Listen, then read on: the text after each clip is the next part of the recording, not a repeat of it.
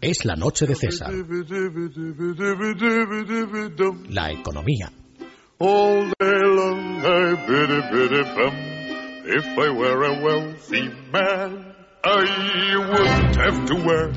Pues ya lo saben ustedes, ya lo saben ustedes. Ni se les ocurra ir al teatro, fumar, beber, cualquier cosa agradable, incluso respiren con moderación, porque la coz fiscal, por supuesto, que les puede dar el ministro Montoro, puede ser verdaderamente devastadora. Coloquen el respaldo de sus asientos en posición vertical y, sobre todo, abróchense los cinturones, porque acaba de llegar don Juan Ramón Rayo y entramos en la zona de economía. Muy buenas noches, don Juan Ramón. Muy buenas noches, don César. Si bien el Gobierno sigue sosteniendo que el mensaje oficial, el calendario oficial para salir de la crisis es que este será este, este último, del mes de junio, el segundo trimestre de 2013, será el último trimestre de recesión y que ya en el tercero empezaremos a ver un cierto crecimiento que se consolidará a lo largo de 2014 con un crecimiento del PIB del 0,5%.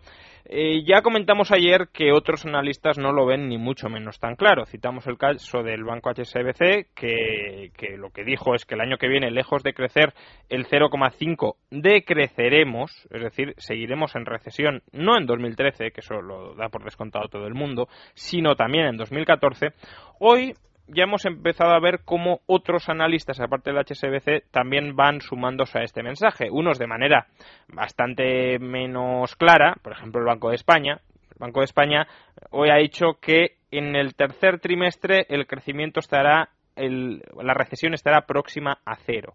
Es decir, que caeremos, pero caeremos casi nada. Lo que pasa que en el trimestre en el que teníamos que caer casi nada era el segundo el ministro de Guindos lleva varias semanas diciendo que la recesión, el decrecimiento del segundo trimestre de este año estará más próxima a cero que al 0,5 y que será prácticamente nula. Por tanto, ahora ya nos enteramos de que en el tercero seguiremos cayendo, aunque ya casi nada, y que sea en el cuarto cuando empezaremos a crecer o a estabilizarnos. Recordemos que esto va en contra del mensaje em, oficial del gobierno que viene sosteniendo que ya en este trimestre, como mínimo, eh, tocaremos fondo, es decir, como mínimo no caeremos más y como probablemente eh, que creceremos un poquito. Por tanto, por ahí ya el Banco de España, que es una institución oficial cercana al gobierno, ya va desmintiendo estos cálculos. Pero, sobre todo, hoy, desde luego, la noticia, el jarro de agua fría, ha venido desde Washington. Ha venido, eh, bueno, en concreto ha venido del FMI, ha venido del Fondo Monetario Internacional,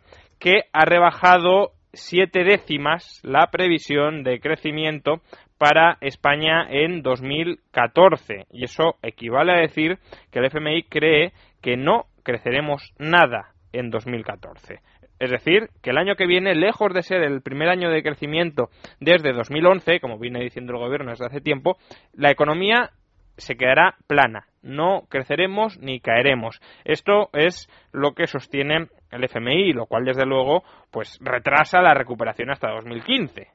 Y ya vamos, como siempre, acuérdense, que siempre vamos retrasando la recuperación dos años. Cuando más o menos van quedando eh, pues un medio añito, nueve meses para que llegue el momento en el que la recuperación se debe sentir, se retrasa otro año. Y eso lo venimos experimentando desde el año 2009, cuando se decía que a finales de 2010 saldríamos de la recesión.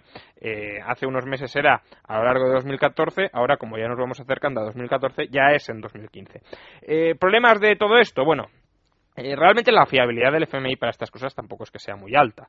Quiero decir, una institución que en abril decía que en 2014 vamos a crecer el 0,7 y que ahora dice que no vamos a crecer nada, es decir, que modifica siete décimas la previsión en apenas tres meses, pues es una entidad que credibilidad tiene más bien poca.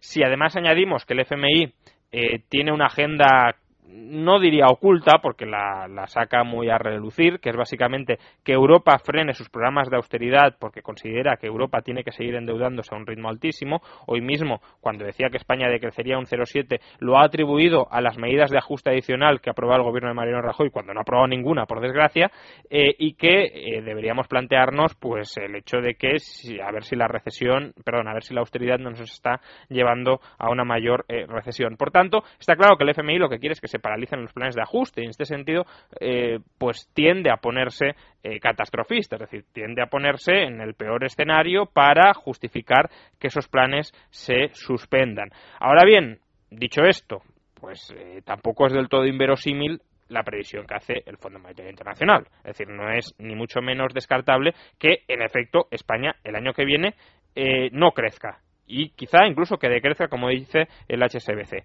Eh, por tanto, sabiendo lo que se cocina dentro del FMI, no hay que Mm, descartar que el FMI acierte, aunque no por las razones adecuadas. Es decir, no porque España esté consolidando su presupuesto, que no lo está haciendo, no porque el FMI tenga un ratio de aciertos muy elevado, porque no lo tiene, pero eh, al menos está empezando a cambiar el clima, la sensación de que España efectivamente eh, podía salir ya con un crecimiento cada vez más asentado de la crisis a partir del próximo año. Ya ni el HSBC ni el Banco de España, con muchos matices, porque el Banco de España se sigue sumando al mensaje oficial, pero mm, mm, quitándole un poco de componente optimista, ni sobre todo el FMI ya se ascriben a esta tesis. Por tanto, retrasamos otro año eh, los ajustes. ¿Y el problema aquí cuál es? Bueno, Montoro ha respondido al FMI diciendo que España superará, mejorará las previsiones del Fondo Monetario Internacional, eh, bueno, dijo lo mismo en septiembre de 2012, cuando se presentó el cuadro macroeconómico con el que elaboraron los presupuestos actuales, esos presupuestos que están disparando el déficit, vino a decir que ningún analista internacional estaba teniendo en cuenta las medidas que había adoptado el gobierno y que mm. repercutirían en crecimiento económico para España. Luego, en marzo o abril de este año tuvieron que rectificar el cuadro macroeconómico y plegar las velas diciendo que efectivamente los analistas internacionales que habían dicho que la situación en 2013 sería mucho peor de lo que quería reconocer el gobierno estaban más en lo cierto. Por tanto, que Montoro diga lo mismo que dijo en septiembre de 2012 cuando se equivocó o cuando directamente pues quiso engañar, no lo sabemos si, si había eh, ánimo de engañar o no, pero en cualquier caso cuando mm, se equivocó absolutamente sobre las eh, sobre que España lo haría mejor este año de lo que preveían los analistas, pues ahora mismo repite el guion y el guion puede terminar de la misma manera. Y en todo caso, eh, lo, lo, criticable de esta situación es que el gobierno ha diseñado unas cuentas por las cuales España solo será viable financieramente en caso de que la recuperación llegue. Y ese es el auténtico drama. Es decir, no prepararnos para lo peor o para un escenario que no sea el mejor de los mundos imaginables, sino un escenario medianamente realista donde el PIB puede seguir cayendo o al menos puede quedarse estancado durante mucho tiempo en niveles eh, muy bajos y donde España se sigue endeudando y por tanto no puede pagar esa deuda. Lo que debería haber hecho el gobierno es cuadrar las cuentas para que si España decrece o no crece, España siga siendo solvente. Y eso no es lo que ha hecho. El gobierno apuesta toda la solvencia de España a que milagrosamente nos recuperemos. Y obviamente va a ser muy difícil que milagrosamente nos recuperemos cuando los que están fuera saben que si no opera el milagro, España va a caer. Y si España va a caer, nadie va a querer entrar en España a invertir. Por tanto, eso es lo que habría que rectificar y no seguir confiándose a algún santo a ver si España levanta cabeza, porque eso es al final lo que está haciendo este gobierno. Es decir, no vamos a cuadrar las cuentas, no vamos a seguir reduciendo el gasto mm, de manera mucho más apreciable de lo que se ha hecho hasta la fecha, sino que vamos a mantener la situación a ver si la recuperación llega. Y la recuperación no llega, de hecho, se va retrasando y la deuda sigue aumentando, los intereses siguen aumentando y nuestra percepción en los mercados sigue deteriorándose. Si no fuera porque Mario Draghi, ya lo sabemos, ha abierto las compuertas de la potencial o del potencial rescate de España y, por tanto, la calma en los mercados se sigue manteniendo y ya veremos hasta cuándo, porque de hecho eh, hoy eh, la prima de riesgo ha subido después de estas previsiones del FMI, porque es que al final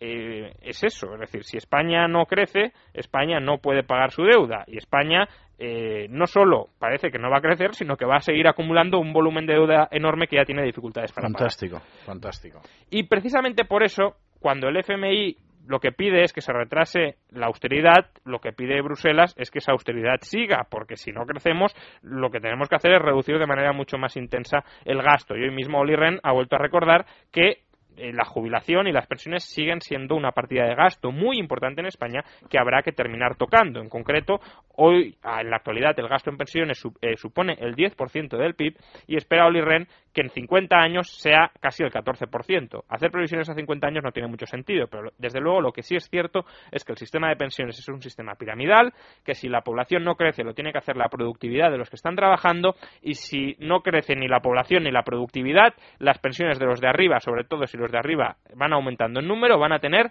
que decrecer. Y eso es pura contabilidad y demografía básicas. Y por desgracia en España ni la productividad está creciendo, ni la población en edad de trabajar o al menos con trabajo, está aumentando. Por tanto, echen cuentas y lo que tenemos es que la consecuencia del fraude del timo piramidal es que habrá que recortar las pensiones, como por otro lado simplemente está certificando eh, Bruselas. Y terminamos con una noticia reciente que básicamente recoge una situación muy parecida a la que le puede terminar sucediendo a España. Y es que Standard Poor's, pese a ese clima general de optimismo, de que ya estamos saliendo de la crisis, de que lo peor ya ha pasado, de que de, repente toda Europa se ha vuelto solvente, aunque tenga mucha más deuda que el año pasado y la perspectiva de crecimiento siga siendo igual de mala, eh, pues Standard Poor's lo que ha hecho, lo que acaba de hacer, ha sido rebajarle el rating a Italia. En concreto, ha bajado el rating a triple B. ¿Qué es triple B? Es estar a dos escalones del bono basura. Italia.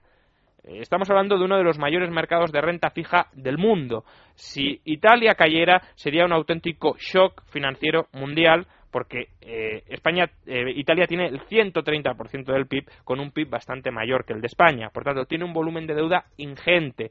Tiene la mayor deuda emitida de que cualquier otro país europeo. Por tanto, cuidado eh, con Italia, porque lo que certifica Standard Poor's es este país tiene un 130% de deuda sobre PIB, tiene una economía que sigue muy debilitada, que sigue sin crecer y por tanto si no crece es muy difícil, es cada vez más difícil que pueda pagar esa deuda. Pues este mismo análisis trasladenlo a España con la diferencia de que eh, según estas mismas estadísticas, tendría menos deuda, porque lo mediríamos según deuda computable, pero que el ritmo, incluso según estas estadísticas que no tienen en cuenta toda la deuda, el ritmo de incremento de esa deuda es muy superior a la italiana y la economía nacional está en mucho peor estado que la italiana, porque al menos Italia tiene una economía bastante diversificada, con un norte bastante potente y bastante industrializado, eh, pese a que el sur es una absoluta rémora. Pero es que España lo que tenía era una apuesta brutal al sector del ladrillo, el sector del ladrillo se ha caído y de momento no están apareciendo nuevos sectores que sustituyan al ladrillo porque el gobierno los está machacando a impuestos para no terminar cuadrando las cuentas, sino para consolidar un déficit y un nivel de gasto absolutamente insostenible. Pues muchísimas gracias, don Juan Ramón, y nosotros hacemos una pausa y regresamos con nuestra tertulia de economía. Es la noche de César.